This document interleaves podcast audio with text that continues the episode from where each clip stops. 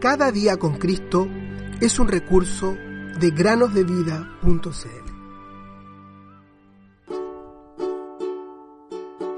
Corramos con paciencia la carrera que tenemos por delante, puesto los ojos en Jesús. Hebreos 12.1.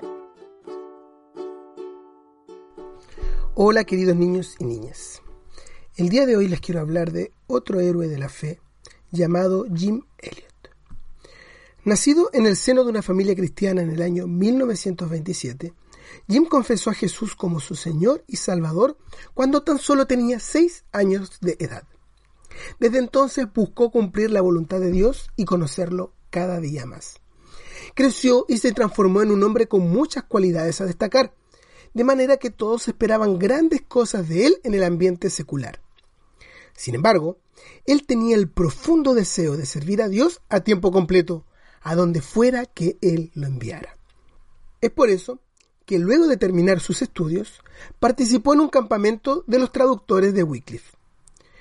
Escuchen el podcast número 84 para saber más acerca del fundador de los traductores de Wycliffe. Allí fue cuando Jim sintió el vivo deseo de ir a predicar al Ecuador, específicamente a la selva y específicamente a los indígenas aucas. Completamente decidido que esta era la voluntad de Dios, buscó un compañero que fuera con él, y después de cierto tiempo encontró a ese compañero y viajaron juntos al Ecuador.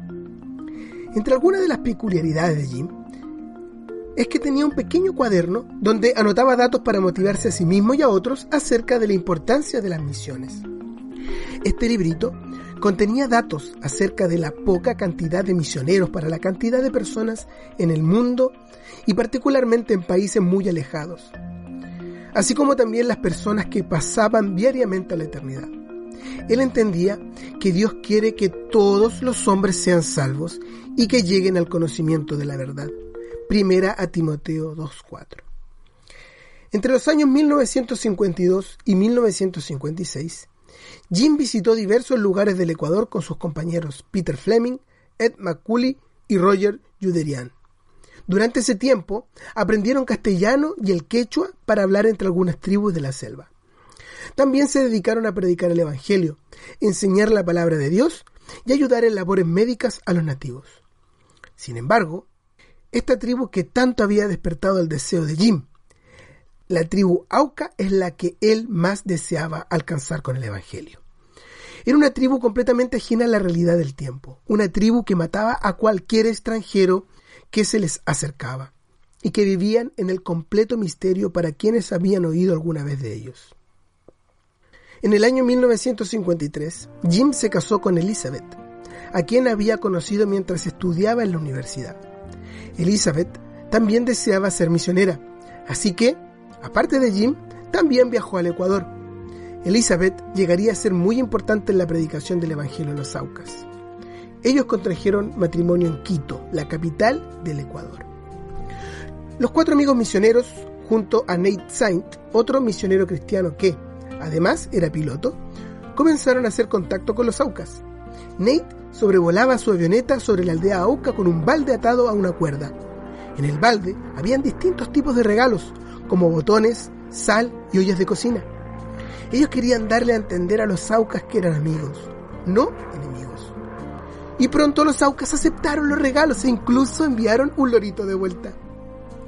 Después de tres meses, los cinco misioneros decidieron hacer contacto físico con los Aucas. Ellos aterrizaron en un banco de arena junto al río y construyeron un pequeño campamento. Pronto llegaron pequeños grupos de Aucas a hacer contacto. Incluso uno de ellos dio un paseo en avioneta junto con Nate. ¡Qué alegría para los misioneros! Sin embargo, desconcertantemente, niños y niñas, un día un grupo de aucas llegó con lanzas y les quitaron la vida a los cinco misioneros. Jim y sus amigos tenían armas para poder defenderse. Sin embargo, no las utilizaron. Los cinco amigos sabían que al morir irían a la presencia del Señor. Pero ¿dónde irían los aucas? Sin duda alguna, que su destino sería el infierno. Mientras que si ellos, los misioneros, vivían y los aucas morían, entonces no sería posible alcanzar a la tribu con el Evangelio.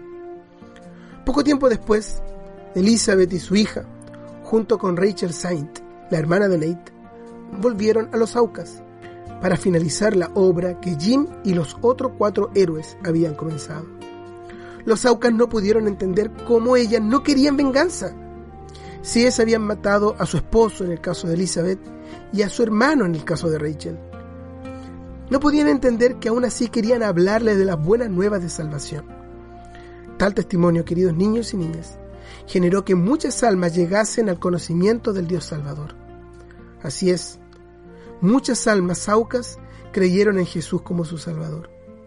Jim murió a los 29 años, pero eternamente adorará junto al trono del Cordero, junto a muchos saucas que creyeron en el Salvador gracias a su testimonio. Todos estos recibieron buen testimonio por la fe. Hebreos 11:39. Sin duda, Jim pudo decir junto con Pablo, he peleado la buena batalla, he acabado la carrera, he guardado la fe. Segunda a Timoteo 4:7.